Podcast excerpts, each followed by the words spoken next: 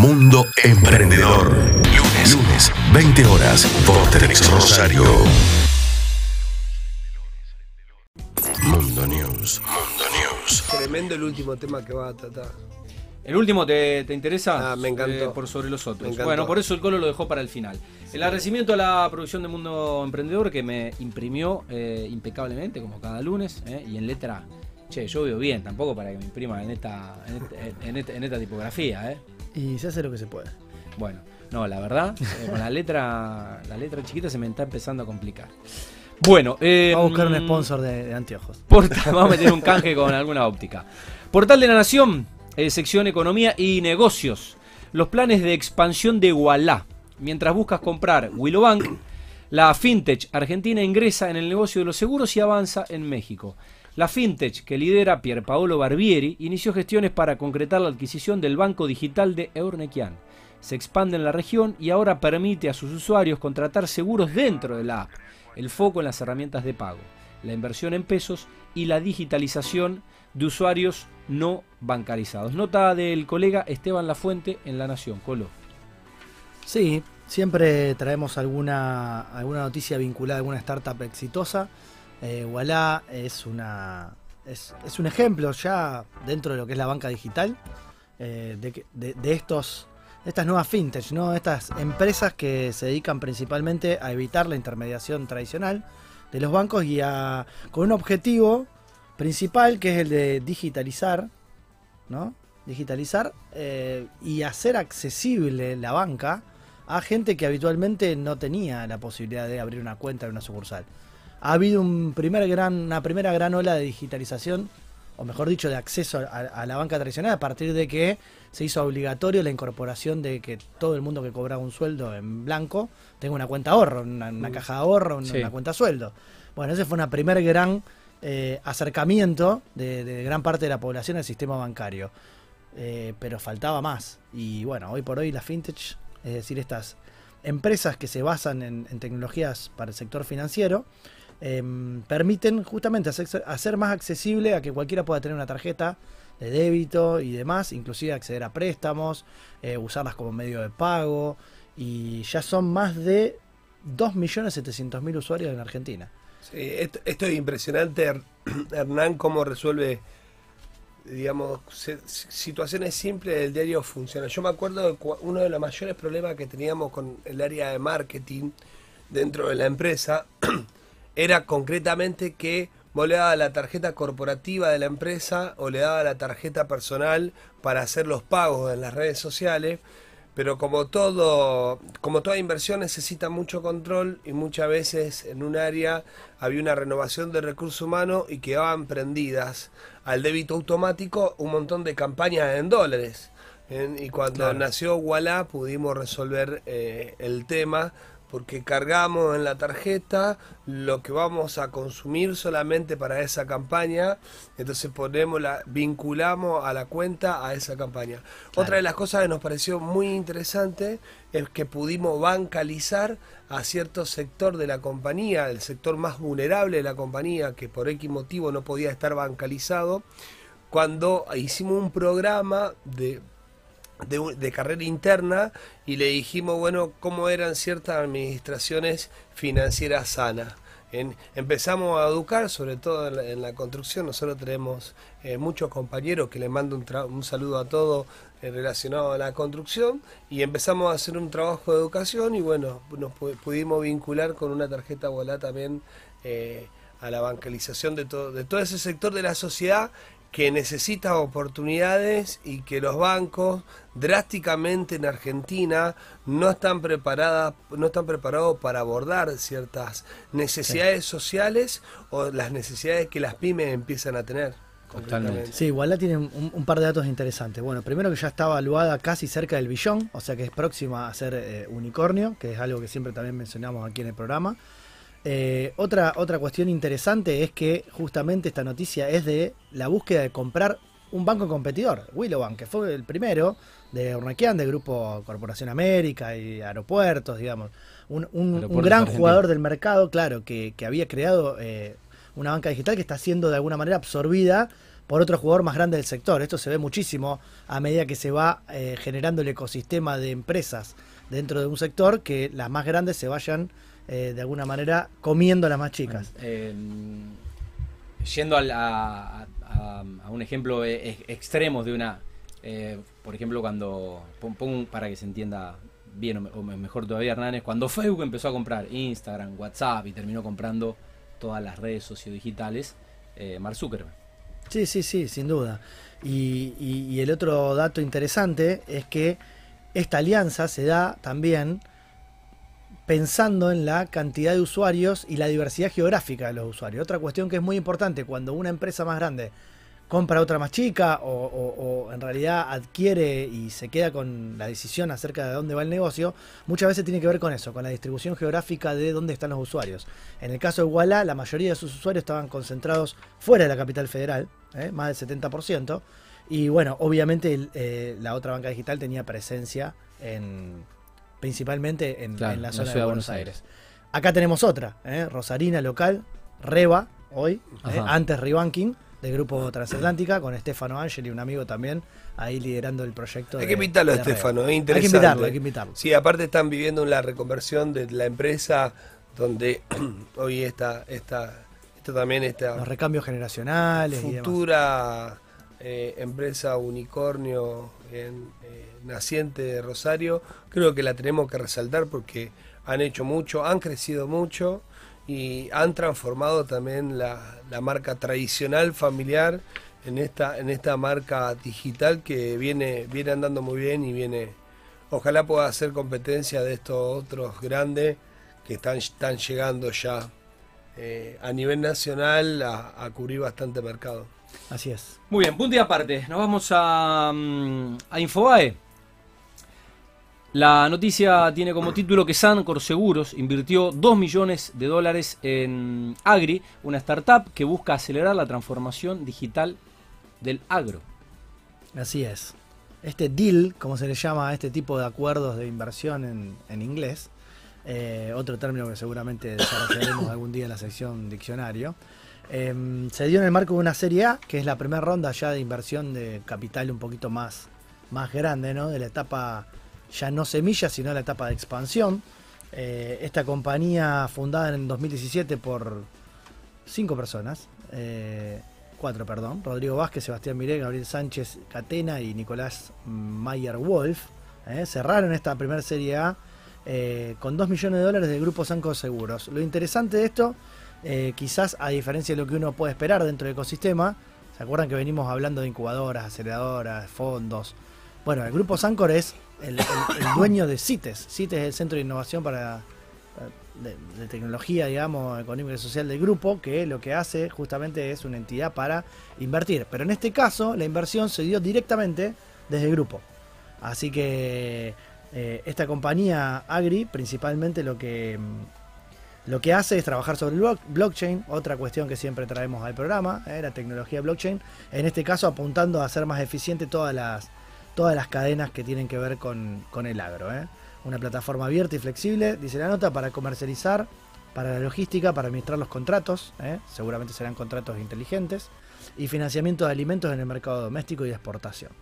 Así que, bueno, fíjense cómo otra vez compañías de seguros, eh, sectores financieros, que están invirtiendo principalmente en aquellas verticales, se les llama, de mayor interés, ¿no? La producción de alimentos, de la agrobiotecnología eh, y el sector financiero.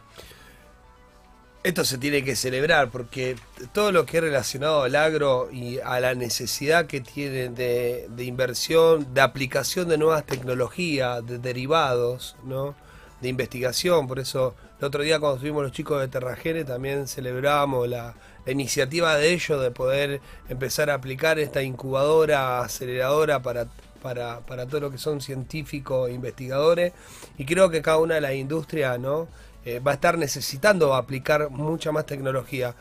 Y la industria del agro en Argentina, gracias a Dios, gracias a Dios, producimos un montón de alimentos poco derivados de alimentos. Entonces hay que celebrar todo este tipo de noticias y bueno, y hay que alentar a que estas grandes compañías eh, eh, sigan invirtiendo en, en la aplicación tecnológica para poder acelerar los procesos y poder estar a la altura de las circunstancias de lo que el mundo hoy está demandando. Eh, tenemos demanda en China de leche de soja, tenemos dem- demanda en China de alimentos derivados de la soja y tenemos muchas empresas que lo están intentan- intentando, eh, pero obviamente que necesitamos la intervención de otras grandes, otros grandes jugadores que puedan invertir y también que puedan funcionar como, como aceleradoras, incubadoras de este tipo de iniciativa que hay relacionado al agro. Así que celebramos esto. Bueno, tercera y última noticia, aunque tenemos un, un bonus extra hoy, eh, tenemos una más. Eh, noticia de la capital, eh, en la sección economía. Che, qué bueno la capital dando buena noticia. Saludo a los colegas eh, del matutino, ¿eh? en este caso el portal digital. La pandemia no frenó la inversión en startups. Los proyectos en software empresarial, biotecnología y tecnología educativa concentraron en el 2020 el interés de los inversores. Una noticia de Patricia Martín, ¿eh? la colega del diario. Sí, dentro de la sección economía, que siempre nos suele acompañar los domingos con información relevante. En este caso, a partir de un informe de ARCAP. ARCAP, para quienes no conocen, es la Asociación Argentina de Capital Privado, Emprendedor y Semilla. Es donde se nuclean todos los jugadores del sector en materia de inversión para emprendimientos. Y junto a Microsoft presentaron eh, dentro de un webinar en el que hablaron justamente de un estudio de la industria de capital privado, emprendedor y semilla en Argentina, desarrollado el año pasado, empezaron a verse ya números concretos de lo que fue el resultado de la pandemia. Ya se habla de 547 millones de dólares de inversiones eh, que alcanzaron las transacciones del año pasado y eh, hay un número mayor en cantidad también de startups financiadas. El 95% siempre tiene que ver con el estadio inicial. ¿eh? Es una industria incipiente en Argentina y lo que más requieren nuestros emprendedores es el financiamiento de capital emprendedor y principalmente semilla. Eh, hay un, obviamente hubo una, una pequeña merma registrada respecto al año anterior. La pandemia obviamente fue, fue, fue una consecuencia, pero también se han eh, de alguna manera fortalecido sectores que eh, quizás en otro momento no, no hubieran sido tan fuertes, principalmente el de las tecnologías educativas. ¿eh? Las plataformas explotaron y todo lo que tiene que ver con, con el software como servicio en general. Así que siempre les vamos a traer números de la industria, del sector, porque queremos que nos ponen en contexto y bueno. Sumamente importante. Eh, ¿Cuáles son los espacios? Porque en todo el día a veces como emprendedor me sumo ¿no? a esto de, de- mi labor como emprendedor sobre todas las cosas. Estoy en enfrente de batalla, estoy armando y siguiendo un plan de acción y estoy midiendo mi plan de acción y muchas veces eh, no le dedico mucho tiempo a lo estratégico. Y qué bueno que en este programa Hernán siempre nos trae información estratégica. Saber dónde me puedo financiar, saber quiénes son los las autoridades que, que- pueden de alguna manera agilizar o ayudarme a encontrar financiamiento para mi emprendimiento, saber cuáles son los fondos que tenemos en Argentina que están financiando. Sabemos, ¿no? De estos 574 millones de dólares que se dio en el 2020 en el proceso de pandemia, ¿no? Eh, es un monto de dinero gigante y pongámonos a pensar que esto puede atender a muchos emprendedores. Entonces los emprendedores tienen que aprovechar esta información porque creo que es información estratégica que lo puede llevar a otro nivel, puede llevar a otro nivel a su emprendimiento. Es fundamental empezar a tener el oído puesto en todo lugar donde podamos encontrar herramientas para nuestro emprendimiento. Eh, bueno, estaba escuchando la, nota antes de venir, una nota que es para el invitado que tenemos próximamente, y él hablaba que empezó en, su, en, algún momento, en- en- creo que algo de los años 90, por una cuestión de necesidad de crecimiento. En, de oficio empieza un emprendimiento con su hermano y en algún momento empieza a tener la necesidad concreta en su emprendimiento y empieza a buscar ayuda en diferentes cámaras, en diferentes sectores, ¿no? Que este programa funcione para todos los emprendedores como un canal más donde puedan recibir información y puedan recibir información de calidad, de vanguardia, para poder estar apalancando su emprendimiento. Ese es nuestro interés sobre todo. Sí, y desde Rosario, ¿no? Fíjense que el estudio detalla que las principales verticales son biotecnología. ¿eh? Tenemos un polo acá con Bioceres, Binerlab, Terragene, eh, software. Tenemos el, justamente el polo tecnológico Rosario, que principalmente se basa en, empresas de tecnología de la información y de las comunicaciones. Y eh, educación y agro, ¿no?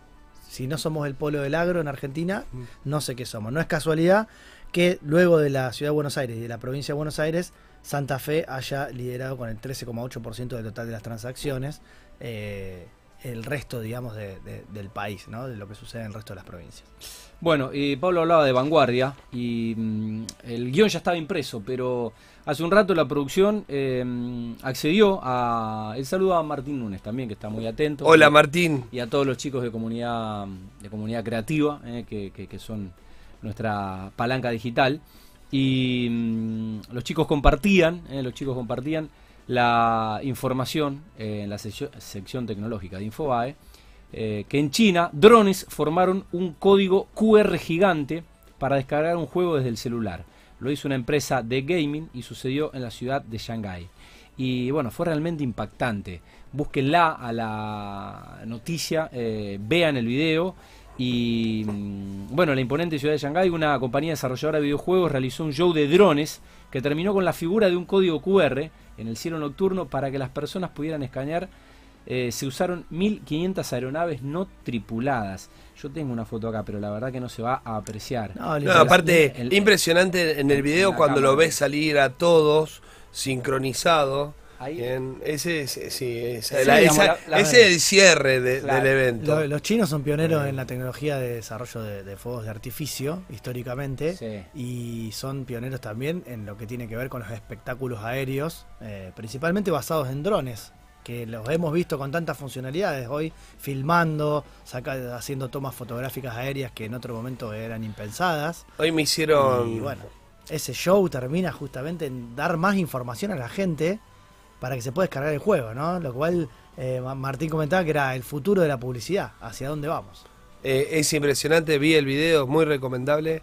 Eh, voy a tocar un tema sensible.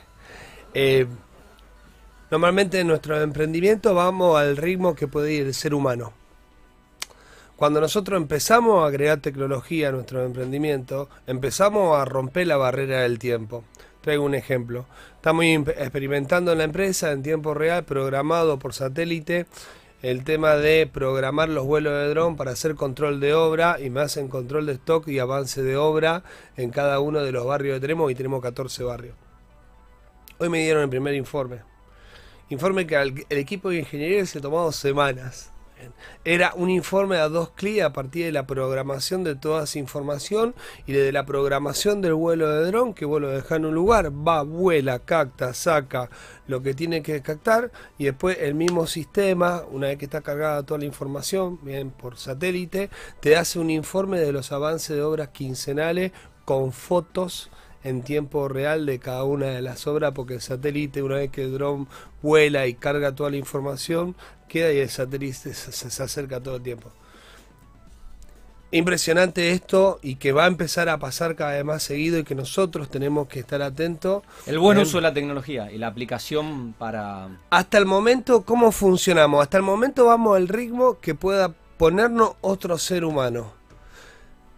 Toda buena práctica tecnológica dentro de los emprendimientos tiene que aprender a ver cómo podemos romper la barrera del tiempo a partir de la tecnología. Eh, en función a esto que estuve mirando con el tema de la aplicación esta de, drones, eh, capataces y, y- y- y todo, empecé a decirle, a ver, bueno, marketing, eh, ¿cómo podemos hacer para tener inteligencia artificial y poder reemplazar la persona que está programando una campaña? O sea, porque vuelvo a repetir, siempre en nuestro emprendimiento vamos a estar altado al tiempo que Material, le pone otro ser persona. humano. Sin Eh. duda, y las máquinas para esa tarea automatizada son mucho más eficientes. Eh, Rompemos la Esto barrera del del dron me hace acordar de una imagen que vi, que es un meme, pero que en realidad es muy, muy gráfica. Y te muestra cómo había un cameraman ¿eh? arriba de un helicóptero, filmando ¿eh? y haciendo una, una toma aérea. Y después un dron y diciendo los dos primeros trabajos que se llevó la tecnología. Muy bien. El del chofer, obviamente, del helicóptero y el del, y el filmógrafo. Bueno, eh, 2031, esto fue Mundo News. La comunidad.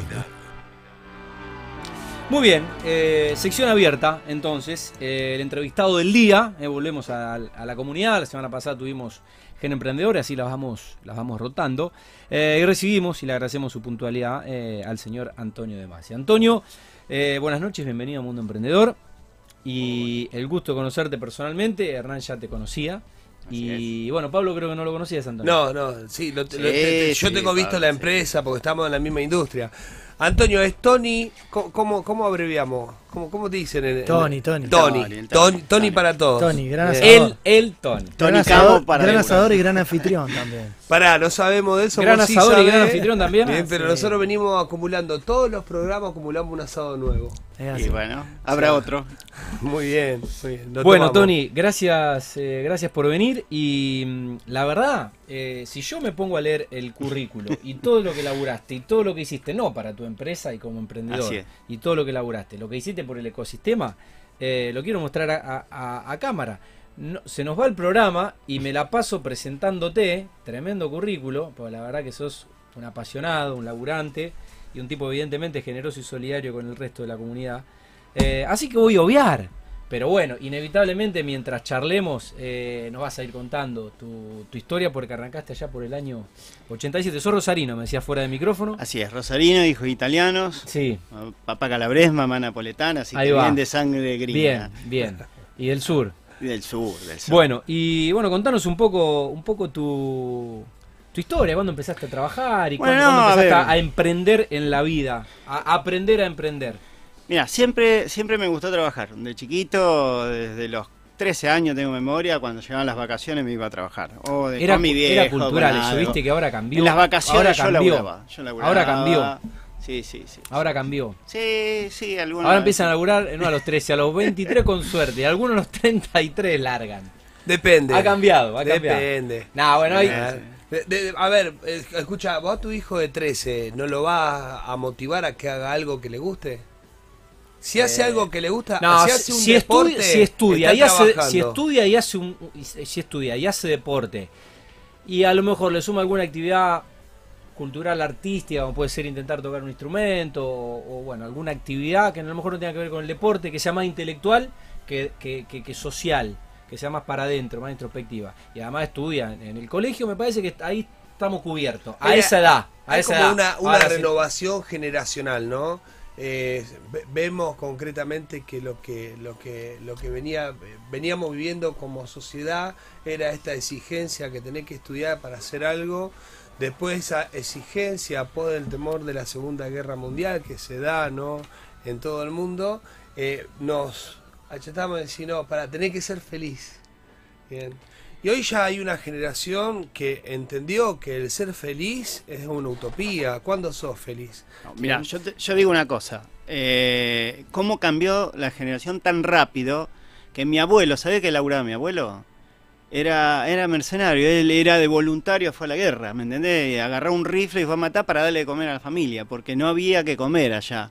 Eh, mi viejo laburó de, de albanil, hizo de todo acá cuando llegó a Argentina y no pudo estudiar porque tuvo Tenía que que mantener, tenía que laburar. Y nosotros somos la generación que pudimos estudiar. Entonces nuestros O, hijos... pudi- o pudiste elegir Sí. qué trabajo, Sí, qué sí, trabajo Sí, hacías. sí, más liviano. Y nuestros hijos, eh, viste, no quieren laburar. Entonces, estamos en tres generaciones de, de tener que ir a una En guerra. menos de 100 años. ¿viste? Viene, viene más light la cosa, vos Viene- decías, viene más light la cosa, cada vez viene más light. Sí, Así a es, eh, Tony, eh, a mí me gusta presentarlo a ver, dentro de la sección La Comunidad porque si bien es un emprendedor nato, eh, es quizás el referente que tenemos en, en todo lo que tiene que ver con las cámaras, los gremios, que, que no, han sido formalizados dentro del mundo emprendedor, porque siempre decimos que de emprendedores se habla hace poco tiempo, Mm. quizás de pymes se habla hace más tiempo. Mm. Y siempre las, las entidades intermedias que han apoyado el sector pyme, y particularmente aquel que emprende su negocio propio, sin capital, con mucho esfuerzo y demás, eh, bueno, lo, lo ha hecho quizás con apoyo de, esta, de estas entidades intermedias. Y Tony ha pasado por todas. Las ha liderado, eh, ha sido el representante, ha creado las federaciones. Por, por- Eh, por es eso no un me gran- el trabajo de, de- tanto, es no un gran tanto. de- de- asociativista. He de- participado, he ¿Eh? participado. Bueno. Pará, va- Pero- vamos, pero bueno. ten- tendríamos que hacerla más fácil. ¿En, en cuál de alguna En LinkedIn institución, estamento o, o- no estuvo? Porque, o sea, En No, menos no, esa no. decimos, bueno, estuvo en todas, ¿eh? estuvo en todas, laburó en todas. Ah, bueno, Ah. contanos del rubro, Tony, contanos del rubro No, metalúrgico y cómo de ahí te fuiste eh, Sí, insertando nosotros en arrancamos con mi hermano en el año 90 una fábrica de abertura de aluminio. En realidad empezamos con herrería. La primera máquina para cortar abertura de aluminio la, nos dio la plata a mi abuelo que cobró la jubilación de la guerra precisamente y lo que nos tocó a los dos compramos una usada. Eh, y ahí empezamos a fabricar la primera ventana de aluminio. Eh, pero bueno, como te decía, es decir, empezamos de cero, no aprendiendo, no teniendo el oficio, y era salir a consultar, a preguntar.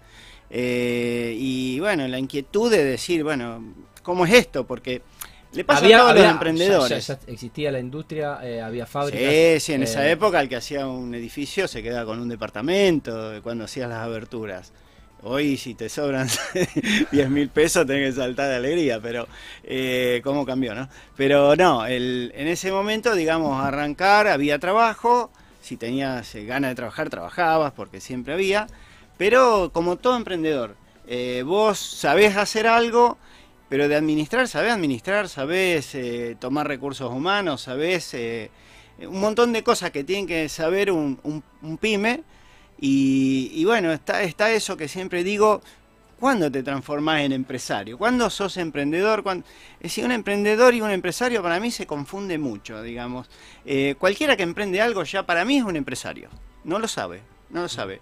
Y, y le he dado ejemplos más de una vez, es decir, el tipo que hace choripanes eh, tiene que ir a comprar mercadería, procesarla, ponerle un precio, venderla, administrar la plata que cobra, tener un colaborador. Exactamente. Es decir, entonces, para mí es un empresario, ya tiene una empresa. Y si vos lees la definición de empresa, te dan ganas de llorar en la RAE. La del Código Civil Italiano del 42 es emblemática. Claro, le- lean en, en la, en la RAE, en la Real Academia Española, que quiere decir empresa. Ahora la busco. Espera, Eh, búscala, búscala de panel al decilo, aire. Decilo, decilo, decilo. para- Ah, bueno, no, Ahora la lee- busco, léela ahora la bien la definición. Empresa porque- RAE, vamos. Sí, sí. Entonces, claro, es decir, empezás a, a tener, a, a medida que tenés posibilidad de crecer, te quedan muchas dudas. ¿Cómo, ¿Y esto cómo se hace? ¿Y cómo se administra? ¿Y, los impuestos que hay que pagar cómo son? Entonces, ahí es donde tenés que empezar a, rodearte de gente, que es difícil porque no te dan los recursos, o a salir a preguntar. Y bueno, nosotros salimos a preguntar, a averiguar. Empecé a ver que había cámaras, que había asociaciones empresarias, esto y lo otro, y ahí es donde empezamos a ver y, y a entender un poco estos de, la, de las cámaras. Te escuché. Tony, te escuché Sí. en otra entrevista y, y hacías eje lo mismo, ¿no? Y hoy confundimos al mundo emprendedor porque hay muchos muchas personas que venden esta imagen que el emprendedor es un tipo que tiene una idea extraordinaria de un millón de dólares que no necesita ayuda, sino que tiene que lograr la libertad financiera, ¿no? Y muy pocos emprendedores se centran en esta realidad del emprendedor, que es salir a buscar ayuda en el ecosistema emprendedor, en las cámaras que nuclean cada una de la industria, buscando el consejo de otro de otro emprendedor que está pasando en el frente de batalla la misma la misma dificultad buscando diferentes consultoras que son especialistas para emprendedores para poder abordar el desarrollo de, de su de su pyme de su de su industria.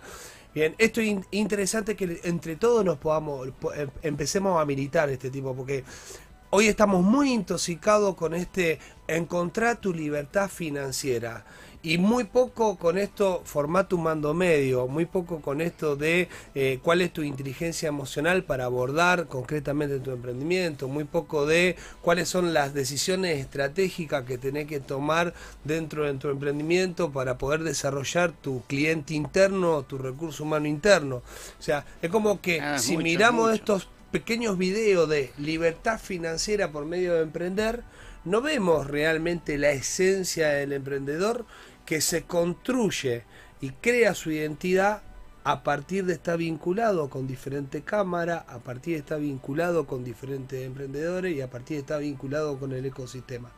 Celebro mucho porque en la otra entrevista también te escuché decir lo mismo y hablabas concretamente de esto, de que eh, salimos a buscar ayuda.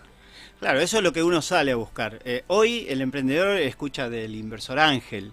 Decir, este va a venir Papá Noel, me va a dar plata y yo voy a crecer un montón y vamos a ser Y socios. Papá Noel- Pero no siempre aparece. Y Papá Noel eh, existe, pero bueno, eh, Pero ya le contaremos la No, verdad eh, a- los niños emprendedores. Pero bueno, lo que yo decía en la otra nota es que uno va a la cámara a ave- averiguar, a pedir, y de a poco te das cuenta que la gente que está ahí es un empresario como vos, nada más que, que, que, que- empezó antes, que se dio cuenta que puede ayudar a otros, que ayudando te ayudás, que averiguando cómo se resuelve el problema del que me vino a preguntar, resuelvo parte del mío.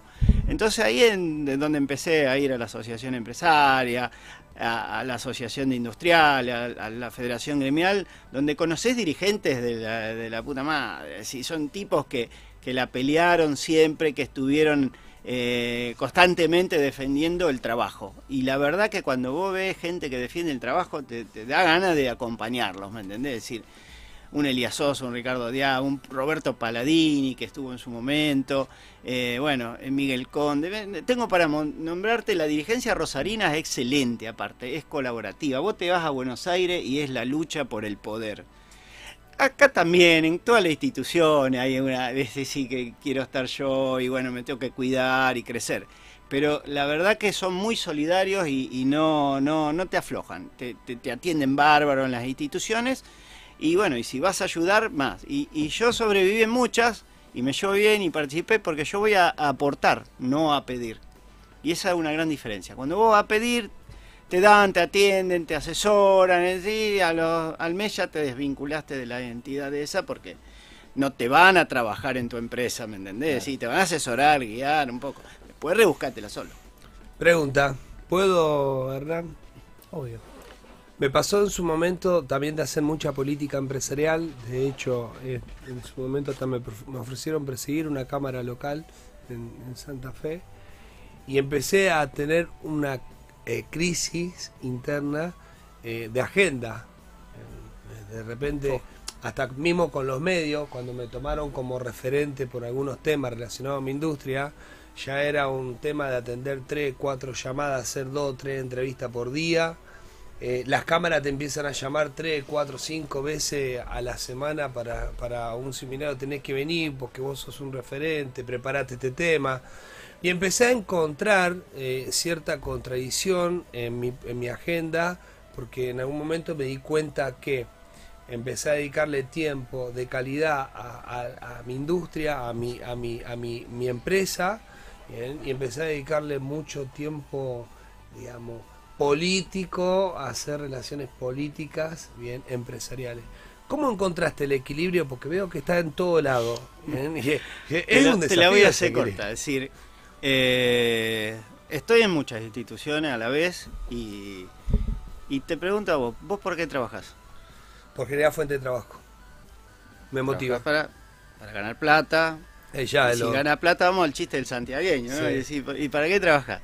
Y eh, terminás eh, te- queriendo tener plata para hacer lo que te gusta, en cierta forma. A mí me apasiona esto. Entonces, si yo tengo que dejar un rato mi empresa y no ganar guita para hacer lo que me gusta, en realidad eh, no, me, siento mal.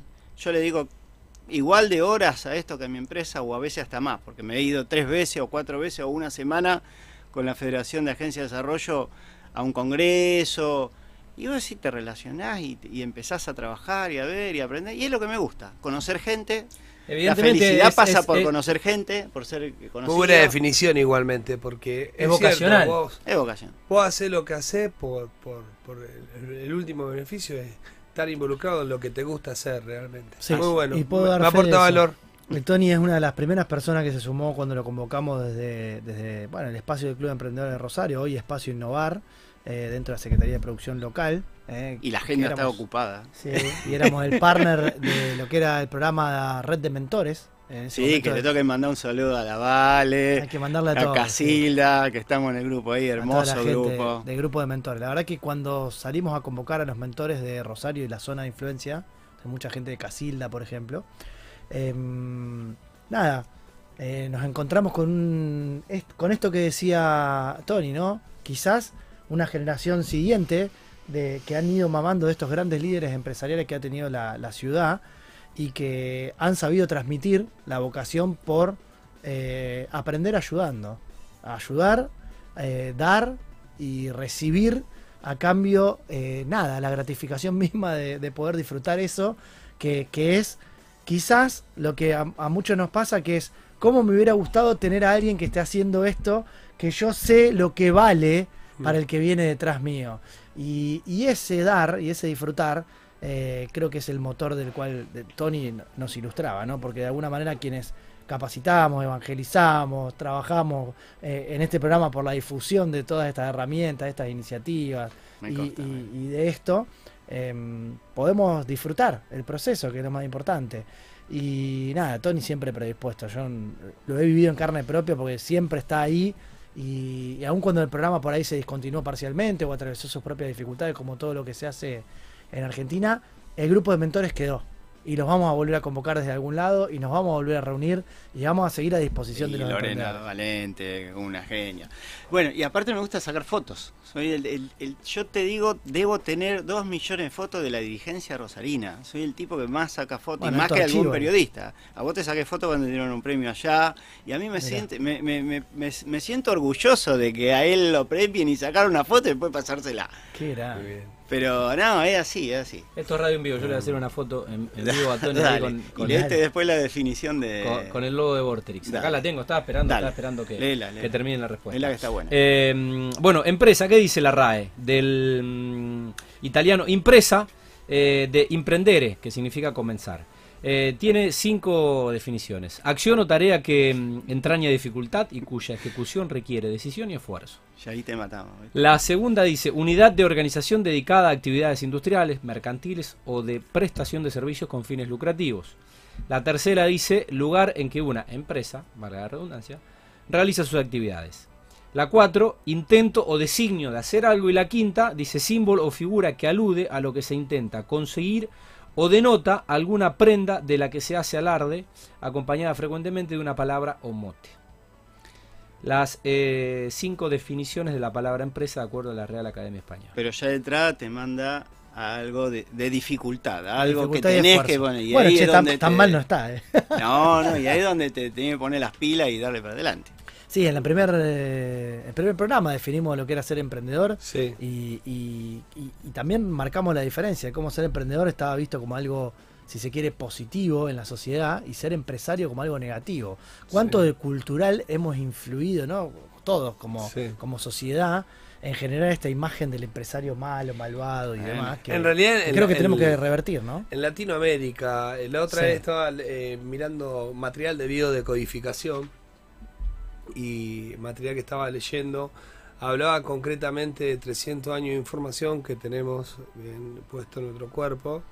Y cuando vos observás Latinoamérica, cuando nos vinieron a conquistar, eh, digamos, el, proceso ese de conquista que vivimos era por el oro que teníamos, por las mujeres que teníamos, por las pieles que teníamos. Entonces llegaba un punto que vos no podías dar más piel, no podías dar más oro, no podías dar más mujeres. ¿Y qué pasaba con vos? Te mataban. Y ahí empieza una relación rara con lo que son los bienes. ¿bien? Eh, fíjate que a diferencia en Estados Unidos, vos- yo digo en Estados Unidos, Tony es ambicioso. ¿Y qué me dice un americano? Tony tiene sueños, tiene o- proyectos, tiene objetivos, tiene, tiene metas ¿no? que está cumpliendo. Y vos le decís a un latinoamericano, Tony es ambicioso. Ah, sí, le gusta la plata más que la vida. ¿eh? Y mirá el auto que tiene. ¿no? Y bueno, dentro de lo que es empresa B, eh, dentro de lo que son las empresas de triple impacto, se milita mucho este poder del mercado. Eh, esto de ganar dinero para ayudar a otros.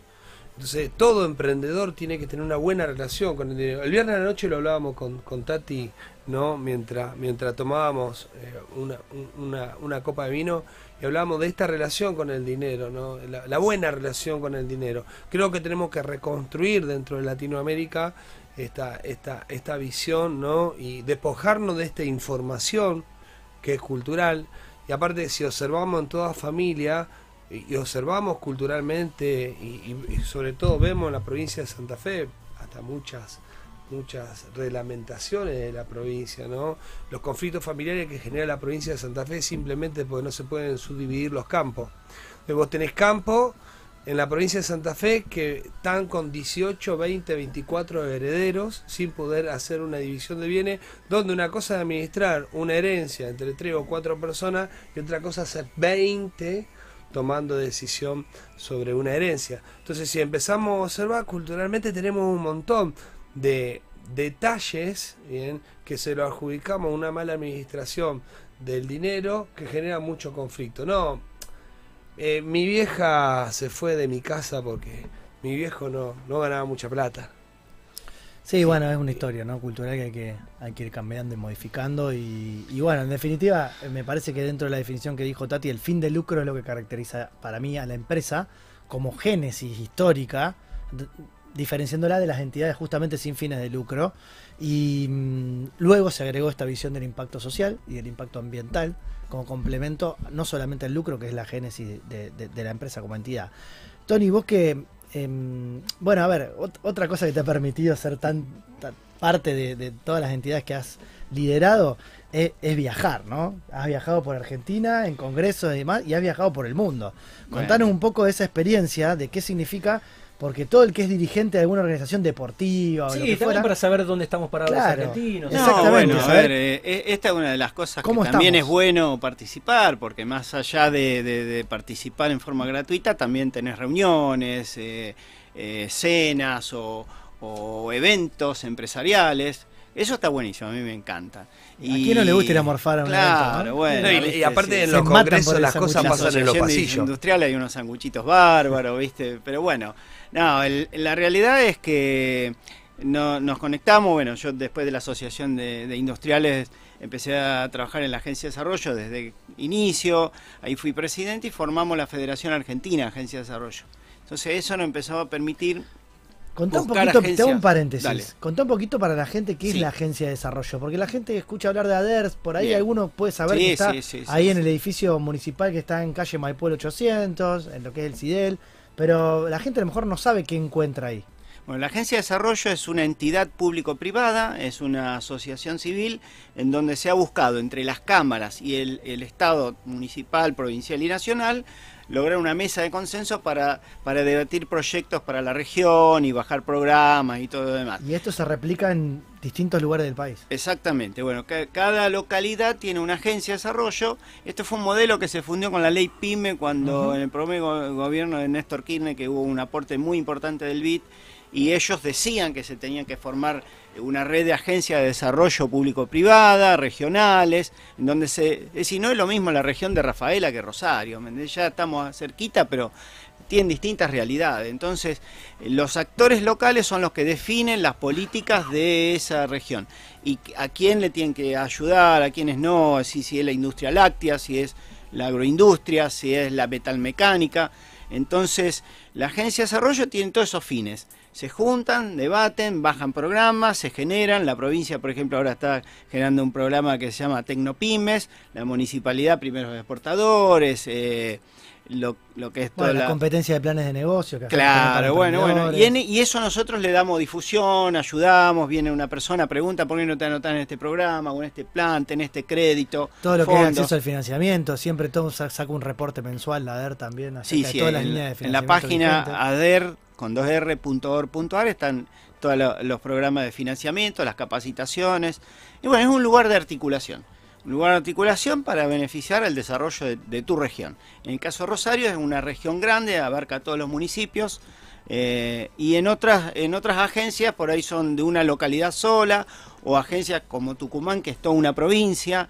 Y bueno, empezar a conocer esas agencias, cómo se formaron, quiénes las integran, la verdad que una experiencia bárbara. Y de ahí tuvimos la suerte de que nos invitaran a participar en Bruselas.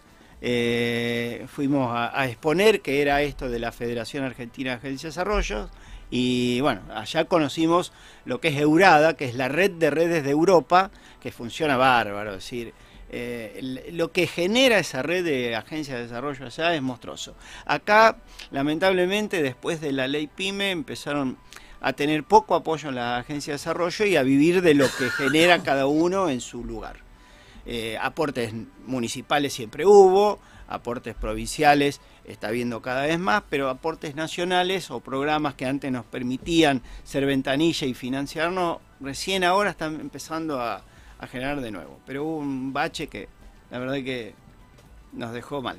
Eh, Tony, eh, bueno, eh, Bruselas es en Bélgica y Bélgica es Europa. Y si nos comparamos un poco con nuestros eh, países limítrofes, ¿cómo ves nuestra cultura eh, emprendedora? A lo mejor ya No, bajado no. A, una, a una realidad más Latinoamérica. Sí, llevamos, llevamos, creo que llevamos ventaja, ¿no? Si bien hay buen emprendedorismo en Brasil, hay emprendedorismo en Chile, es decir, el argentino es rápido, el argentino es decir, nosotros podríamos escribir un libro de cómo sobrevivir. Mira, yo traje un alemán que se llamaba Klaus Nord, que él inventó un diseño de un sistema para ayudar a las pymes y venía acá a enseñarnos. Y yo me di cuenta que el tipo, con las preguntas que nos hacía, yo le dije, vos venís a aprender acá. Claro, más que Le digo, vos venís a aprender acá, decime la verdad. Y se reía. Digo, vos, vos venías a ver de Alemania cómo nosotros hacemos para sobrevivir con un 40% de inflación, con cambios de venta de, de- del 30%. Un día ya se te baja la venta un 2% y se quieren suicidar, ¿viste? Es decir, están, están programados todo, que Sí. te desorientan. Nosotros aprendimos a sobrevivir como sea. Y, y de hecho, eso eh, hace que no, no tengamos tantos quiebres de empresa. A sobrevivir en las palabras, ¿no? Es la frase, es la frase que nos deja Tony. Aprendimos a, a a partir de mañana vamos a inaugurar esta sección de dejar la frase saliente del invitado eh, ahí en nuestras redes y, y- y sin duda que es el argentino es rápido. Nosotros podríamos escribir un libro de cómo sobrevivir. Sí. Bueno, y, y, te- eh, buen una- título para un libro también. Y no, para- y una cosita más que, que- que lo, que lo comentaba. Tenemos que cambiar la mentalidad de, ver al empresario, vuelvo a decir, como una persona eh, mal parida. Lo digo así porque o si uno eh, en Brasil, por ejemplo, vos te vas a San Pablo y nombrás a un empresario y se sacan el sombrero, ¿viste? Y así creció esa ciudad. Vos vas a otras ciudades del primer mundo que son potencia y el empresario es, es un tipo que genera riqueza, valor, empleo. eh, y, y me parece que acá lo que nosotros no hacemos bien en la Argentina es premiar al que hace las cosas bien. Claro. Si vos te fijas, en todo, en todo, se premia al que hace las cosas mal o no las hace. Sí, y, Y- después y- creo que tenemos otro Sí, vicio. o no se lo castiga, ¿no? Ot- Y el hecho de no castigar es No igualar. hablemos, de- no hablemos de castigar. Es igualar para Ot- abajo. otro- un vicio- Dejemos de castigar, Un premiemos al que hace las cosas un- bien. Un vicio que tenemos, creo, Tony, también los argentinos, no sé si pasan en, en otros lugares del mundo, porque no viví fuera de, de- de mi país, por suerte, viví solo en Argentina. Eh, que acá es muy común generalizar. ¿Y a qué voy con esto? Que acá la palabra empresario, la gran mayoría de la, de la personas la asocia, es un garca. A lo mejor porque el tipo le fue bien, creció, tiene una empresa exitosa. eh, y No. bueno, eh, está mal generalizar. No Los piensan periodistas eso del somos- pyme, ¿eh? Los periodistas no somos todos iguales, los empresarios no son todos iguales, los abogados no, no son todos iguales. Me parece que generalizar es lo que está mal. Y hay otra cosa. y esos prejuicios. Si esos vos sos empresario y tenés un Mercedes-Benz y yo soy empleado tuyo, te digo, vos te lo ganaste gracias a mí. ¿Me entendés? Y por ahí, eh, es, es, no, yo en otros países, por ejemplo en Estados Unidos, si vos ves eh, Jefe Encubierto, miralo porque es monstruoso ese programa, cuando el tipo va y, y ve la, y vos ves la gente trabajando con unas ganas de trabajar en esa empresa y defender la empresa, que eso es lo que te hace crecer. Y hay que entender que el empresario no está para sacarle la plata al, al- al empleado, está para sacarle la plata al cliente. ¿Me entendés? Y con el beneficio mutuo y el, y el trabajo de equipo y, y los proyectos. Y esto toda una, una cuestión de hoy cambió todo y tenés que, que planificar el crecimiento de cada uno de tus empleados y, y una carrera y demás. Pero eh, está bueno que se debatan estas cosas y que aprendamos a... Y me gusta esto de la dificultad, ¿no? Porque en definitiva creemos que ser empresario o generar una empresa, un emprendimiento que pueda crecer al punto de convertirse en una empresa con el concepto más amplio que, que venimos desarrollando, creemos que es fácil. ¿eh? Creemos que, todo, que, que- que todo se construye de un segundo para el otro. Y la verdad es que todo lleva un esfuerzo y un- una dedicación eh, y unas ganas de aprender y mejorar y demás, que si uno no... Si uno pensara que lo hace por uno mismo y no por los demás que también son parte de la organización, la verdad que A mí eh, me quedan dos, o tres perlitas, ¿no? Aparte de la frase, los argentinos somos rápidos. Eh, esto de que... Dice un, dice un descendiente de italiano. Sí. Los argentinos somos rápidos. Eh, de- dice un descendiente allá de vuelan, italiano. allá vuelan, allá vuelan. Eh, del eh, Sur. Esto de, de transformar los recursos ordinarios en recursos extraordinarios creo que es la mayor, el mayor desafío que tiene, que tiene un emprendedor. Eh, me lo dijo hace un montón de años Sisto, que es un hermano de corazón, que es el gerente de control de, la compañía. Y eh, esto también que es muy recomendable a cada uno de los emprendedores que nos escuchan, no independientemente del nivel que esté su emprendimiento, su pyme, su industria, poder participar en cuanto congreso, bien, le aporte valor y poder aprender en esos congresos. Tengo un amigo Eric que le mando saludos, no sé si me está escuchando, un desarrollador inmobiliario en Estados Unidos. Él creció muchísimo como desarrollador inmobiliario, creo que está dentro de los 15 principales desarrolladores inmobiliarios de Estados Unidos. Y a cada evento que íbamos juntos, cada congreso que íbamos juntos en Latinoamérica o en Europa, Eri me enseñó a bajar del hotel, eh, siempre me enseñó a hospedarme en el mismo hotel donde estaba el congreso y me enseñó a bajarme con una, con una agendita y me decía, cada café que tomes, cada almuerzo que tenga, cada cena que tenga, aprovechá a anotar porque hay muchas perlas que te van a resolver temas de años dentro de tu empresa. Así es. Entonces, nosotros estábamos comiendo y aprendimos con Eri a tener una frase. Cada vez que íbamos a una cena de, de- de parte de- del staff del Congreso o, o a un almuerzo, siempre aparecía la frase, valió la pena el viaje.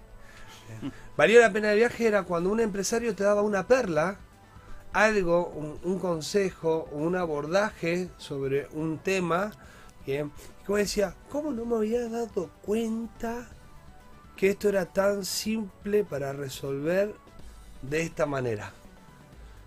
Y ahí nacimos y tenemos, de hecho, escribimos con otro, con un cordobés que somos, nos encontramos y con un mexica- mexicano Carlos Muñoz, que hoy se transformó en un influencer para Latinoamérica, Gabriel Bationi, que es un desarrollador de Córdoba, Carlos Muñoz, un desarrollador de México, y Eric, que está desarrollando en Estados Unidos. Bien, tenemos la frase y un grupo. Valió la pena el viaje. Y, Bueno. eso, y eso pasa en los congresos. ¿bien? Sí, Esa bueno, perlita. yo soy, yo soy un fanático de las ferias y de las exposiciones. De hecho, tuve un portal que se llamaba Expoferias y Eventos. Pues me gustaba difundir los eventos, siempre me enteraba cuando ya habían pasado. Y cuando uno recorre los stands, yo siempre le digo, incluso di, di algunas charlas también de eso, tenés que pararte, respirar y mirar qué es lo que el tipo está exponiendo. Porque vos pasás y ves algo y decís, ah, este estaba vendiendo... No, para. Pregunta. Fíjate, si el tipo está en una exposición porque tiene algo para mostrar. Puede ser una forma de comercializar un producto nuevo o lo que sea. ¿Viste cuando va a una cata de vino que, que vos vas así, "Che, ¿me, ¿me das un poquito de vino? Sí, mira, acá tengo estas tres botellas. ¿No tenés algo mejor? Sí, para acá, acá abajo tengo esta. Si se da cuenta que vos sos buen tomador, saca de abajo una botella del mejor vino que tiene y te da a probarlo. Si vos decís, che, ¿me da un poquito de vino? Sí, toma, acá está, toma, chau, me fui. ¿Y qué, qué, qué averiguaste? Nada. En cada stand, en cada empresa y con cada reunión o cada cena con un empresario, vos si, te, si sabés sacarle algo, se lo vas a sacar esa perlita que vos decís que está bárbara la frase. Entonces, eh, recomendación, salgan a las cámaras, participen, pregunten, vayan a la agencia de desarrollo, vayan a la asociación empresaria, donde sea, a preguntar, a ver, no, nadie los va a echar, nadie les va a decir que no, al contrario, y si van a, con el tiempo a ayudar también eh, o a involucrarse, mejor todavía, van a ser bien recibidos. Eh, Tony, con, toda esta vida social, además de, de trabajar, eh, ¿te queda tiempo para leer esos libros que a uno le abren la cabeza y que a veces eh, uno no necesita viajar? Porque puede viajar en, el conocimiento eh, en una página de, un autor. No soy de leer muchos libros, o sea que eh, me gusta más conversar y, contar experiencia y, que nos cuente la experiencia la gente común.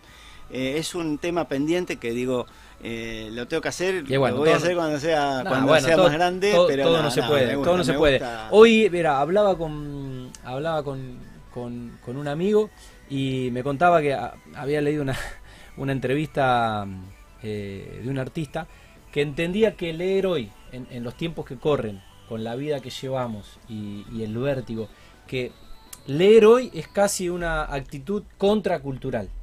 ¿Qué quiere decir? Que no todo el mundo hoy dispone del tiempo para Bueno, de- dejar el teléfono y decir, me voy a poner a leer este librito al sol.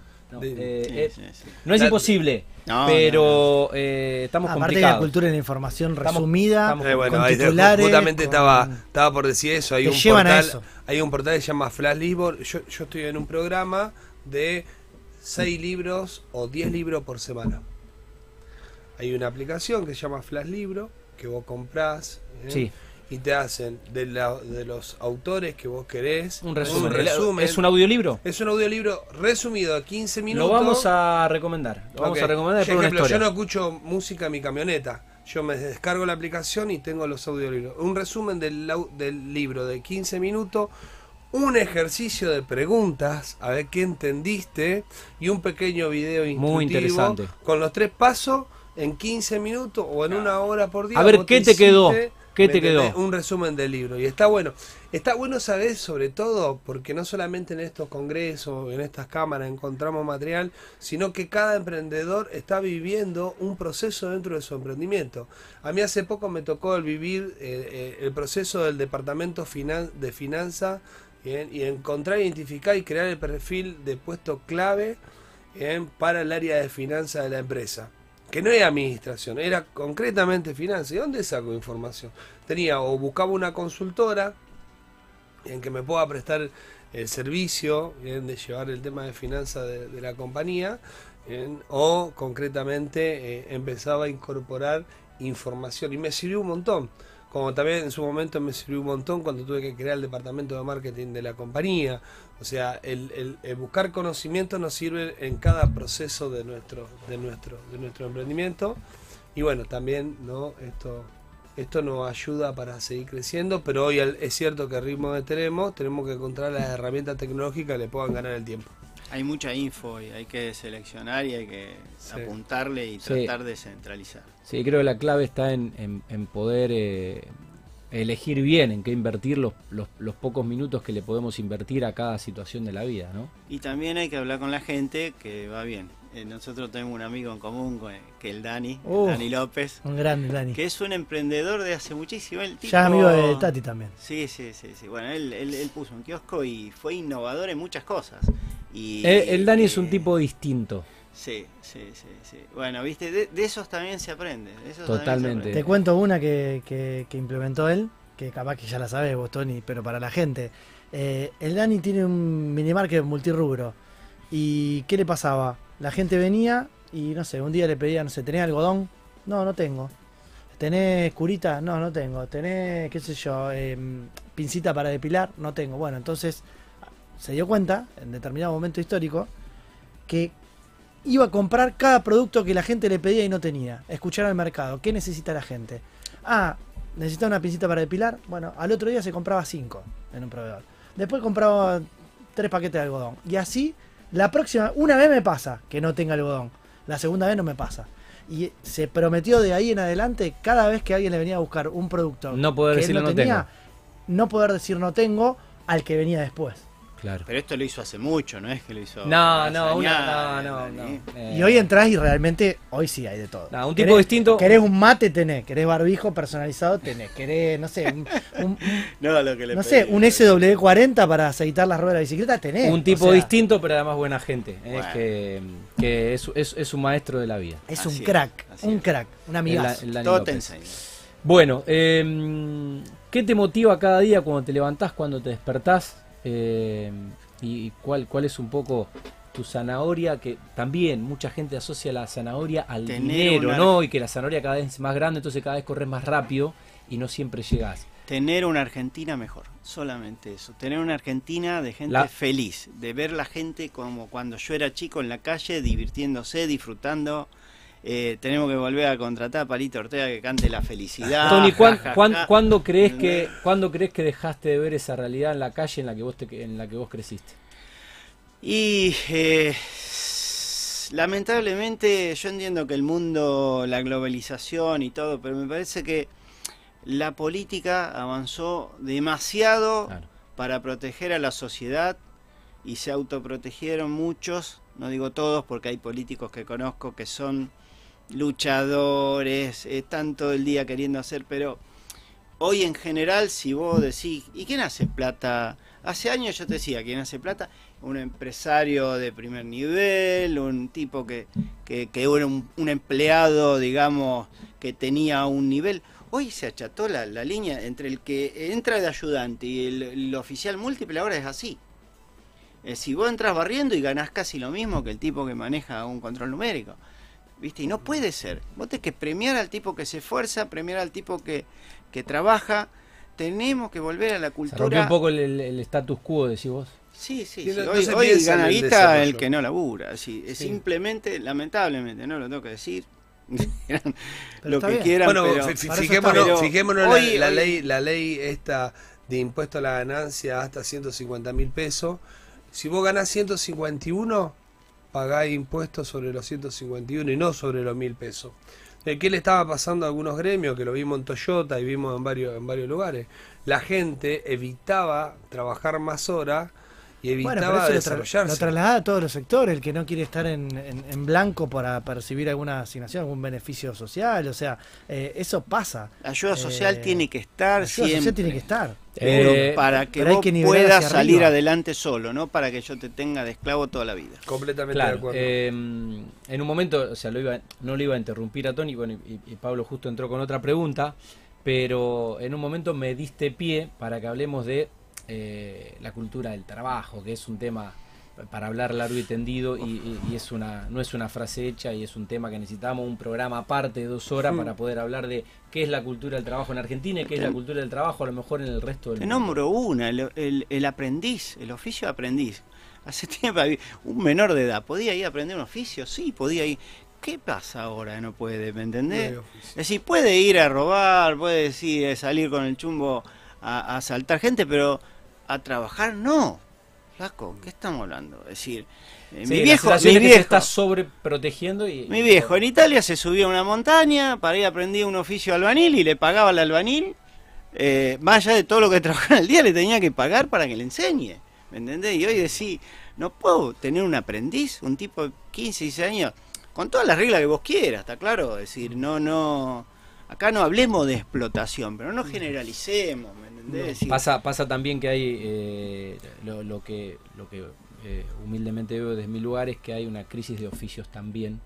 Donde Y así la- estamos. No, no, no quiero jugar Estamos. a las nuevas generaciones. La vida fue cambiando y, y hoy, hoy eh, llamás a un plomero y decime que con- conozcas a alguien que haga un oficio manual de menos de ¿Qué 30 tema? años. De menos ¿Qué de te- 30 qué- años. ¿Qué No, tema? sí, ¿Qué No tema? hay, no hay. Los Yo oficios. le voy a contar una la- experiencia. las nuevas generaciones no les interesan evidentemente otras cosas. Tenemos, ¿pu- ¿Puedo o no? Sí, Nicolo sí. me dice no. Dale, No, un- dale, un dale, toque. dale. No mucho, Una experiencia.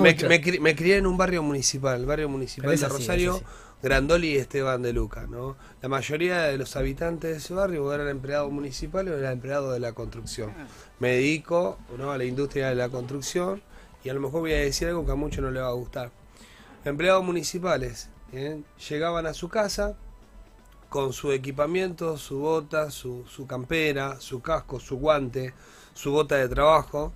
¿bien? La segunda generación de esos papás, bien atendido, ¿no? en su momento por el compañero Ferraza, de alguna manera siguieron todo siendo empleados y se desarrollaron y desarrollaron el oficio. De hecho, muchos hoy siguen trabajando en la municipalidad. Eh, comenzaron estos programas que tenía Parque y Paseo para los adolescentes. Ya a los 13 años vos iba a trabajar a Parque y Paseo, a aprender el oficio y después, bueno, seguía escalando.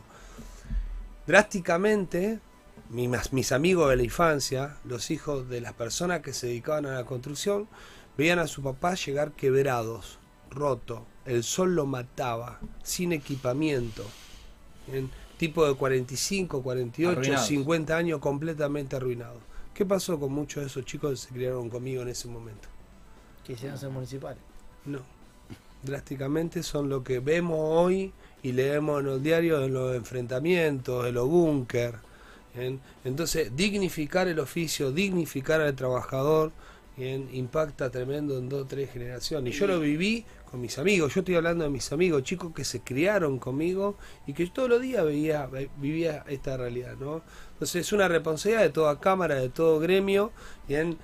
militar a favor del empleado para que las personas puedan tener condiciones laborales óptimas y puedan tener todo lo que necesiten para poder desarrollarse con dignidad porque están desarrollando la familia. Porque acá lo vemos, no eran un ejemplo. ¿Qué iba a decir el pibe? Yo voy a ser albañil, iba a decir el pibe. Cuando veía llegar al papá y que el papá estaba roto. Imposible. Claro, imposible. Bueno, eh, el Dani agradece el saludo. Es uno de los teleoyentes que tenemos. Bueno, muchos amigos hoy escuchándonos. Eh, gracias, Tati, dice el Dani. Gran abrazo, amigo. Bueno, Tony, eh, ¿queda algún más, alguna más, Colo, para antes de despedirlo, agradecerle este tiempo y esta, esta rica charla eh, que nos ha dado generosamente Tony? Eh, ¿Hacia dónde vamos dentro del ecosistema emprendedor rosarino? Qué pregunta. No, yo creo que, está bien posicionado. Eh, vamos hacia la generación de, innovación, de, es decir, hay, muchas ideas de buenos planes de negocio, pero eh, hoy hay que enfocarse en la tecnología y en la innovación. Es decir, eh, diseño, tecnología e innovación son los factores que van a hacer la diferenciación. Y cuando uno se pone a hacer algo, tiene que pensar cuál es su producto diferente. Lo habrán dicho miles de veces ustedes, ¿no? Pero, un caso, viene un tipo y dice, mira, eh, yo ahora me puse a fabricar accesorios de, para aberturas, te vengo a ofrecer. ¿Y qué hiciste? No, mira, copié todo esto del mercado. Le digo, ¿hiciste algo nuevo? No, no, porque copié todo esto. Andate.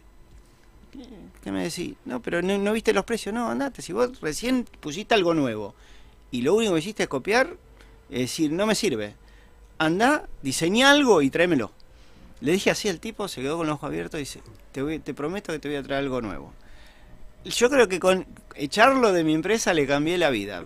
No sé si le cambié, pero me entendé cuál es innovar. Innovar, buscar la diferenciación. Eh, creo que el, el, sistema es fuerte acá, es sólido en la provincia, en la ciudad y, y denle para adelante. Y tengan mentalidad de empresarios. Y no se crean que lo que ganan solamente es ganancia. Tengan en cuenta sus sueldos, sus trabajos. Hagan de cuenta que están contratando a un gerente o a una persona y páguenle el sueldo a ustedes páguense, mismos. Páguense, Páguense el sueldo. Hoy, hoy está muy de y moda ahí el fíjense tema si de, le queda ganancia. Está muy de moda el tema de Family Office.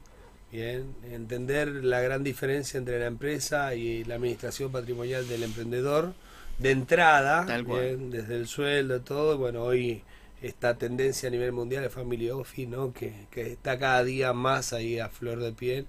Y que también, bueno, yo pertenezco a los grupos Vistage de Argentina y, y, y, hemos visto también muchos empresarios que han dado su vida por la empresa y han construido el éxito de su empresa sobre su patrimonio, sobre su familia, sobre su estar bien en el futuro, ¿no? Entonces es recomendable que culturalmente todo emprendedor entienda de entrada que necesita ganar un sueldo, que el dinero que tiene en su empresa no es de él, sino que es un administrador social de lo que la gente confía en él, porque otro error frecuente, como que hay que encontrar el equilibrio, hay algunos que se bandean y piensan que todo lo que están viendo, teniendo en su flujo de, de cuenta ellos. bancaria es de ellos. Y claro. en realidad la plata no es tuya. A vos la sociedad te paga, bien, para que vos seas un buen administrador. O sea, vos sos un administrador de la confianza de la sociedad. Vos tenés un sueldo, ¿no? Por un lado, es equilibrante pensarlo de esta manera. Y por otro lado, es decir, yo no solamente tengo que entender que soy un administrador de lo que la sociedad confía en mí, sino también tengo que entender que tengo que ser un, buen administrador para mi familia. Entonces empezá ahí a ver cómo podés de alguna manera garantizar tu jubilación, tu sueldo y tu crecimiento también dentro de la empresa como emprendedor. Y otra sí. cosita más que, que, que, tiene mucha mucha potencia ahora, el género. Nosotros estamos en varias comisiones, en AIN, en FIFE, de comisiones de género, en donde la mujer viene con una polenta bárbara, bárbara, con Janina, eh, Jorgelina, son chicas que trabajamos a diario en, en fomentar que la mujer se anime más a tener su empresa, se anime más a participar, se anime más a, a, entrar en una cámara empresarial donde son todos hombres. Así es. Así que el fieles género, defensores acá en el programa de todo lo que tiene que ver con, con esto que está diciendo. Y con Tony. programas como este, la verdad que estamos bien de emprendedorismo, la verdad los felicito, chicos. Bueno, muchas gracias. Gracias por venir, Tony, de verdad. No, no. Gracias, Tony. El señor Tony de Masi eh, pasó por la sección La Comunidad, la rompió charlando, bueno, un poco de, de su historia, en realidad es la historia de la Rosario moderna, eh, de, del laburo y de los emprendimientos y del trabajo. Diccionario Emprendedor. Bueno, Company Builder y Venture Builder. Estos dos términos son los últimos conceptos que han aparecido en el ecosistema startup. Este tipo de iniciativa surge por parte de emprendedores experimentados, los cuales articulan este tipo de vehículos para la creación de empresas basadas en replicar los modelos de startups de éxito, normalmente en países más desarrollados. Punto del párrafo, eh, señor Nan Bobrowski. Entonces hablamos de Company Builder y Venture Builder. Sí, como vos decías, Tati, son los dos últimos conceptos que aparecen para nuclear estas estructuras de, apoyo a los emprendimientos, eh, generalmente enfocadas en la inversión o en lo que es el recorrido de un, camino emprendedor. Habíamos definido incubadora, habíamos definido aceleradora, habíamos hablado del venture capital o los fondos de capital de riesgo o capital emprendedor. Y lo que apareció en los últimos años son estas estructuras intermedias que en realidad son un poquito de cada una, de todas las demás que venimos mencionando, pero que principalmente están destinadas a eh, acompañar el emprendimiento y a crearlo desde su organización jurídica, desde todas las necesidades que eh, hay que cubrir. Em, obviamente que apuntan a dar em, eh, con el desarrollo de empresas que tengan ideas disruptivas, como son todas las startups, que solucionen de manera innovadora y que generen un impacto en el mercado. Pero estas organizaciones eh, van de la mano con el equipo emprendedor. Acá quizás la Company Builder o el Venture Builder en lo que se diferencian es que una Company Builder es desarrollar un proyecto que puede traer un equipo emprendedor. En cambio el Venture Builder generalmente es quien aporta la idea, el negocio y sale a buscar, eh, en algunos casos, el equipo emprendedor que lo pueda llevar adelante. Eh, y a veces se quedan con un poco más de equity, es decir, este porcentaje de capital de la compañía, porque te dan todo el soporte, ¿no? Entonces por ahí buscan quién es la persona que por su expertise y por su talento puede llegar a, desarrollar este, mm, este proyecto con, mejor con mejor resultado, ¿no? Hay algunas características que definen a los, a los venture builders, company builders, los vamos a tomar como sinónimos a los efectos de, este, de esta definición. Generalmente no aceptan ideas ni proyectos externos, Suelen definir previamente cuáles son las ideas que se van a desarrollar. Se busca en eventos puntuales quién va a ser el equipo fundador para, lanzarlas cuando ya no está dentro de la, de, la compañía. Se van a quedar generalmente con un equity eh, inclusive más importante que el de, una aceleradora o el de un fondo. Y se suele validar el modelo de negocio hasta que funcione de forma autónoma. Y se invierte obviamente tiempo y recursos inicialmente los primeros meses de vida de la empresa, que son lo que conocemos como la etapa semilla. En Argentina tenemos varios ejemplos. Acá en el año 2013, eh, quienes crearon la primer Company Builder en Argentina son bueno, dos emprendedores muy reconocidos, Santi Vilinsky y Andy Freire. Santiago hoy ya volcado más a, las cuestiones educativas, Andy manejando el SoftBank para el Cono Sur, uno de los fondos eh, japoneses más, grandes de inversión a nivel global. Eh, desde Quasar Ventures apoyaron iniciativas como por ejemplo Restaurando, que después se vendió TripAdvisor. Fueron también inversores y participaron de Avenida.com, un gran marketplace que en su momento quiso competir a Amazon, después de una burbuja medio que cayó bastante y, se desarmó, pero también con negocios de, de compañías muchas radicadas en Brasil, Trocafom, Em, también Rodati, que hoy se transformó también en Sirena, que es una aplicación para integrar la solución de WhatsApp Business. Bueno, en definitiva, buscan crear compañías, buscar los emprendedores adecuados para llevarla adelante y hacerlas escalar en, poco tiempo. Eh, en Rosario también tenemos a X4 Company Builders, son cuatro empresas del polo tecnológico que también se asociaron para, para justamente apoyar emprendimientos. Serendip, también WareCloud del amigo Gaspar Mac eh, para el sector de, de IT en Rosario. Eh, que viene apoyando también empresas y, creando empresas de triple impacto, Incutex en Córdoba o Gridex, que eh, se enfoca principalmente en el ecosistema científico-tecnológico eh, desde Buenos Aires, pero que, hace mucho scouting acá en Rosario, y hay varios proyectos rosarinos también que están siendo incubados y, acelerados y creados también y apoyados por, por Gridex, como Fecundis, del amigo Dario Kraft.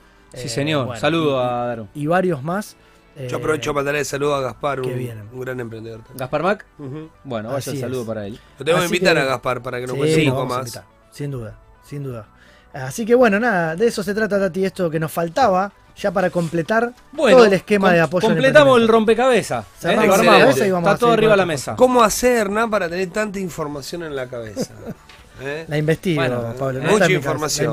Mucha información. Eh, porque es un crack. Bueno, em, esto fue entonces el diccionario emprendedor. Eh, breve pausa, ¿eh? un poquito de cortina y nos metemos en la siguiente sección del día. Caja de herramientas.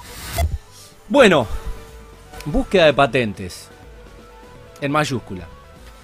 Antes de ingresar cualquier solicitud de invención es recomendable que realice la búsqueda tecnológica, independientemente del trámite de solicitud de patente de invención, ya que uno de los requisitos para proteger algo es que no sea novedoso a nivel mundial. En caso de existir una invención igual o semejante, el registro no se puede conceder. Sin embargo, puede ser explotada comercialmente si dicha anterioridad no tiene protección vigente a nivel nacional. Bueno, Hernán va a explicar eh, cómo hacer una búsqueda y para qué sirve eh, eh, la información que proporcionan las búsquedas. Sí. Antes que Hernán explique, voy a contar una experiencia personal Dale. que va a dar pie a un montón de cosas. La importancia que tiene buscar, registrar una marca, registrar una patente. Cuando creamos Grupo Roma, eh, no hicimos el análisis realmente, Hernán, y hoy que la empresa está creciendo, que está posicionado, empezamos a ver pequeños emprendedores. Nosotros pudimos registrar la marca Grupo Roma, y empezamos a ver otro tipo de emprendedores, peor aún, vimos emprendedores que Dentro del mismo rubro. dentro del mismo rubro que no hacían las, las cosas muy bien, de hecho que había que alguna que otra denuncia por, por malas prácticas y Que te la afecta la imagen que- de tu marca. Sí, y la verdad que me arrepiento completamente de no haber, no haber investigado el registro de marca Sí, y, y me imagino más cuando te pasa en una industria una patente, ¿no?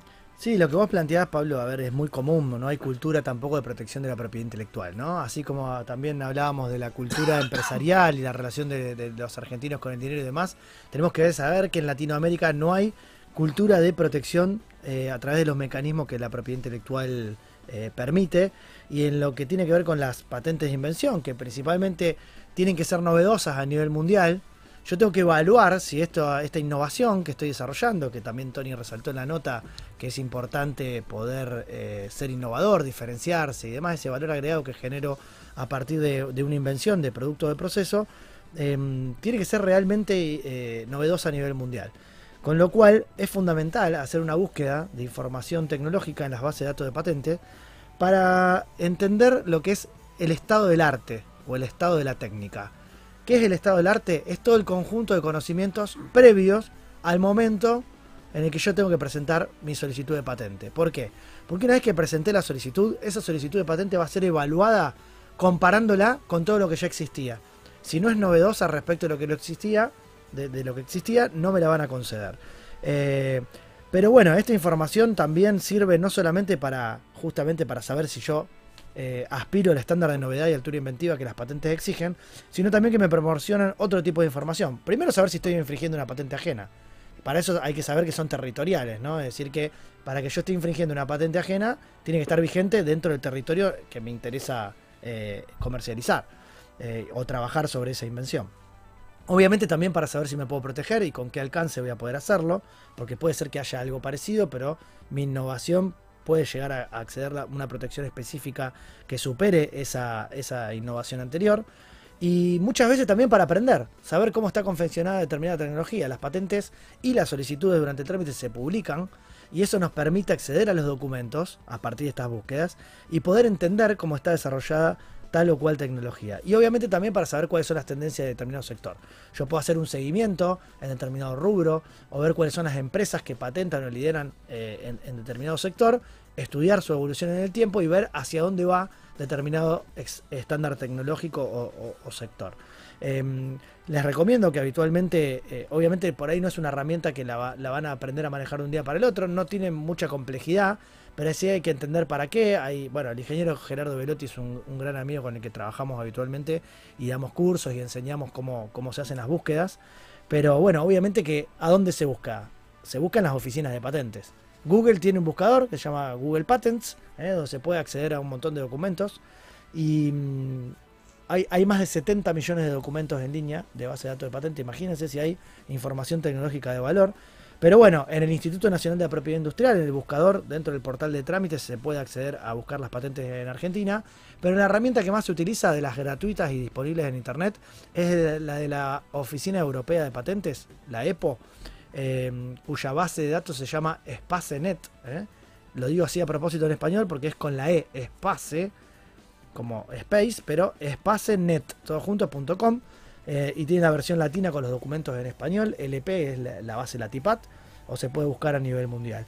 En todas estas herramientas que están disponibles gratuitamente en internet, ustedes pueden acceder a entender un poco más cómo funciona el mundo de las patentes y hay muchísima información destacada y valiosa que les va a permitir saber si se pueden proteger. Primero, saber que no están infringiendo la patente de otro, ¿no? Y no mandarse una macana y tener un riesgo legal grande de, de por no saber, justamente, eh, eh, estar involucrado en un conflicto legal. Me pasó también. Y a partir de ahí, protegerse. Me pasó que llegué a Paraguay con un emprendimiento inmobiliario y nada, llegué bajo el paraguas del Grupo Roma y cuando empecé a militar el proyecto inmobiliario en Paraguay y a comercializarlo y bueno, ya habíamos comprado el terreno, apareció Grupo Roma de Paraguay.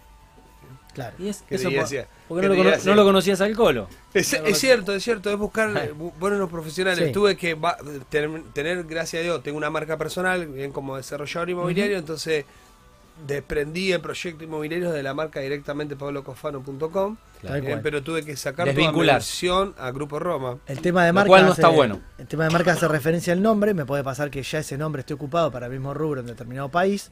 El tema de patentes quizás es más complejo y más amplio, porque al proteger la funcionalidad de un producto o proceso, es fundamental saber si yo voy a desembarcar con un producto en determinado mercado, porque si eso eh, está infringiendo una patente local, hasta puede ser retenido en aduana. Está hablando mucho de patente. Para, para otro día, para otro programa. Sí, si tiene algún tipo de, de vinculación y de relación, porque se está hablando mucho, Hernán, eh, y es un tema creo que no sé si polémico, controversial, pero de interés general de la ciudadanía. Sin duda. Eh, el, el tema de las patentes eh, de las vacunas y de los laboratorios. ¿eh? Parece que es un párrafo aparte. Estaría bueno por ahí eh, prepararlo si estamos obviamente en condiciones de, de abordarlo con información Sí. para saber qué está pasando en el mundo. Eh, la gente no entiende qué está pasando en el mundo.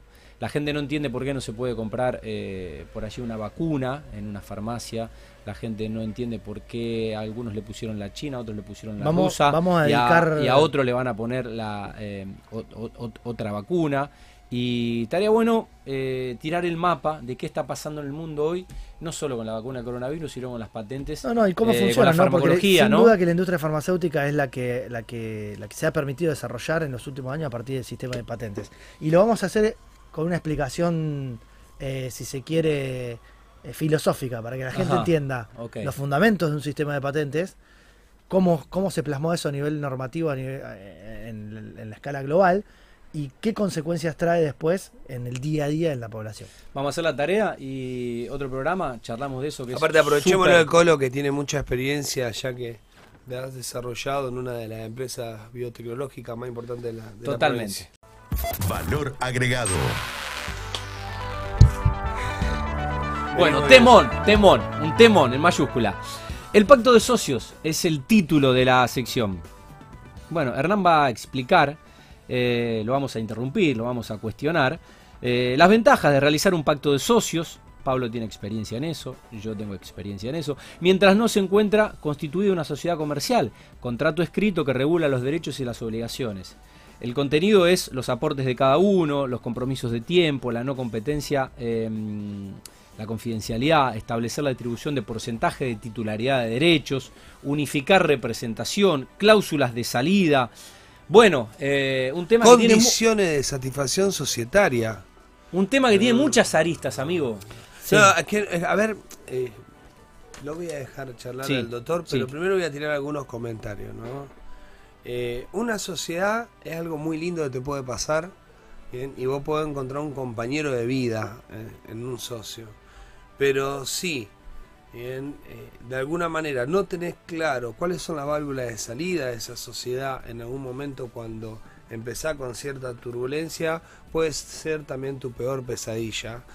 Una sociedad que no comparte una visión en conjunto con vos, una sociedad que no se encarga a lo mejor de su, de su rol o de su área, que se comprometió en el comienzo de esa sociedad, por eso hablo de condiciones de satisfacción de desempeño, bien también para un socio, y que mi socio también tenga el derecho de decirme a mí, bien por medio de, eh, digamos, eh, alguna evaluación, si yo estoy o no cumpliendo con mi rol societario dentro, pero Sí. creo que es un tema fundamental saber de entrada en cómo entro, cómo eh, de alguna manera paso este enamoramiento con vos, socio, pero también si pasa algo malo, Colo, ¿cómo me voy de esta sociedad? Sí, sí, por eso el tema de las cláusulas de salida está, está destacado como uno de los puntos fundamentales a, entender. Y usted dice, ¿cómo estás pensando cómo te vas a ir si, si la estás armando? ¿no? En realidad yo la sección la traigo como complemento a lo que desarrollamos dos semanas atrás, que era las ventajas o no de constituir una sociedad comercial. Y explicamos que la sociedad comercial era una persona jurídica que principalmente tenía por finalidad crear un patrimonio diferenciado del patrimonio personal de, de- los miembros que componen eh, el emprendimiento y que no siempre el emprendedor podía en un estadio inicial llegar a constituir la sociedad. ¿Por qué? Principalmente porque es costoso a nivel impositivo sostener una sociedad, ¿no? Hay que escribirla, eh, nace como inscripta en IVA y ganancias y eso Cuando generaba... decís es costosa, Hernán, eh, o sea, hay, hay un arancel, hay un número fijo o depende Sí, de la magnitud de la empresa, No, la no, a ver, facturación de, de- No, no, no es tan caro el hecho del gasto inicial, sino más bien eh, ser un actor en el mercado que paga todos los impuestos como responsable inscripto en IVA y en ganancias. Entonces, para el emprendimiento, que es un estadio muy inicial, donde ya hemos visto que las startups apuntan a generar ideas disruptivas y de escala, pero que muchas veces requieren bastante tiempo para poner el producto en el mercado y muchas veces no venden. Entonces, no vender, eh, estás eh, en una pérdida permanente porque estás pagando impuestos aun cuando no vendas. Claro. Entonces, eso es muy difícil de... Digamos, eh, en un estadio temprano. Exactamente, en un estadio temprano. Entonces, por ejemplo, en Argentina tenemos figuras intermedias como el monotributo que nos permiten llegar por un esquema Claro. escalonado de categorías a ir pagando a medida que vamos vendiendo y facturando Claro. eh, aquello que vamos produciendo.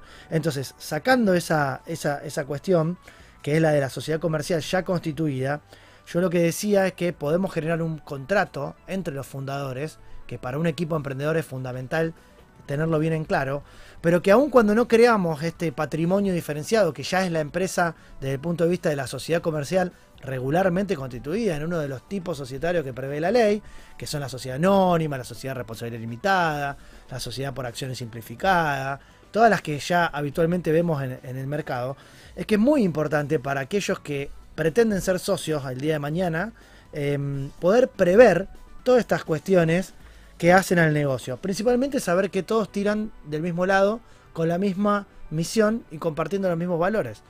Porque uno puede trabajar a tiempo parcial y el otro a tiempo completo, y eso va a generar problemas si no están involucrados de la misma manera.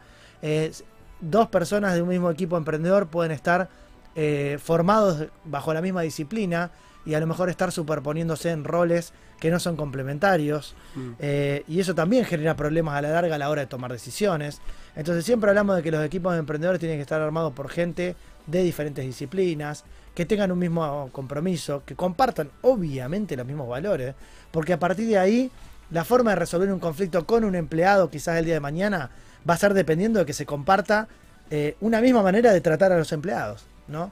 De, de valorizarlos, de... Completamente eh, de acuerdo. Porque si ahí hay visiones encontradas, alguien cree que hay que pagarle lo menos posible porque es un gasto para la empresa y el otro cree que al empleado hay que pagarle lo más posible porque es alguien que trabaja para la misma organización.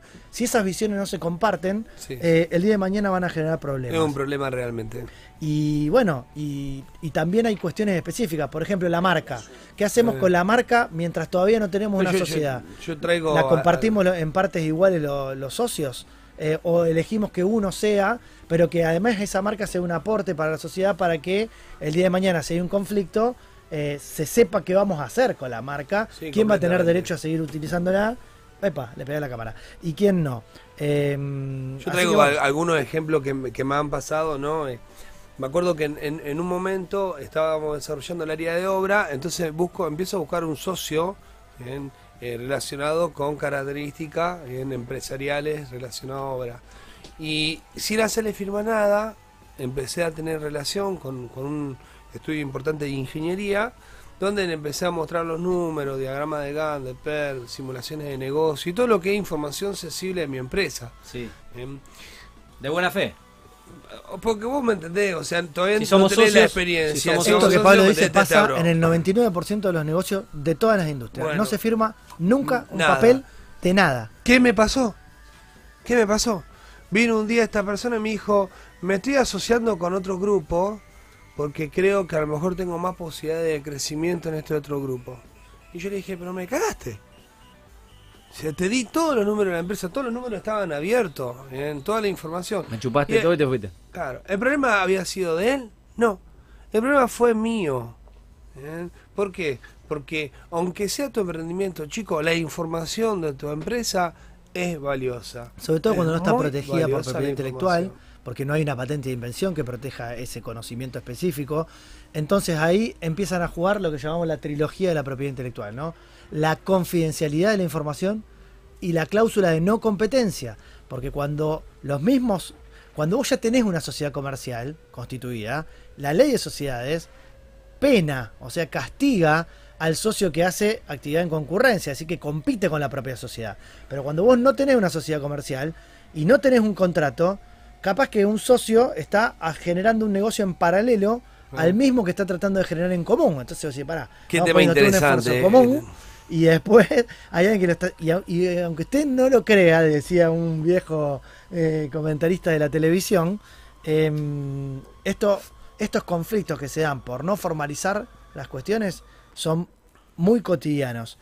Entonces, conclusión, formalicen el pacto de socios, establezcan los acuerdos, piensen en cuáles son los aportes que cada uno hace al negocio, vean si están dadas estas condiciones de equilibrio que justifiquen que la distribución de los porcentajes de, los beneficios que el día de mañana genera la empresa sea repartida y, premie el esfuerzo de cada uno. Sepan que esto es dinámico, entonces más vale tener un contrato redactado hoy que refleje la situación real. Si dentro de seis meses o un año hay que modificar algo, lo cambiamos. Y si hay un conflicto, vamos a ver qué dijimos seis meses atrás y renegociemos sobre eso. Pero tengamos un instrumento sobre el cual basarnos y sobre el cual digamos, bueno, establecimos un acuerdo. ¿Qué pasa ahora seis meses después? Cumplamos con el acuerdo.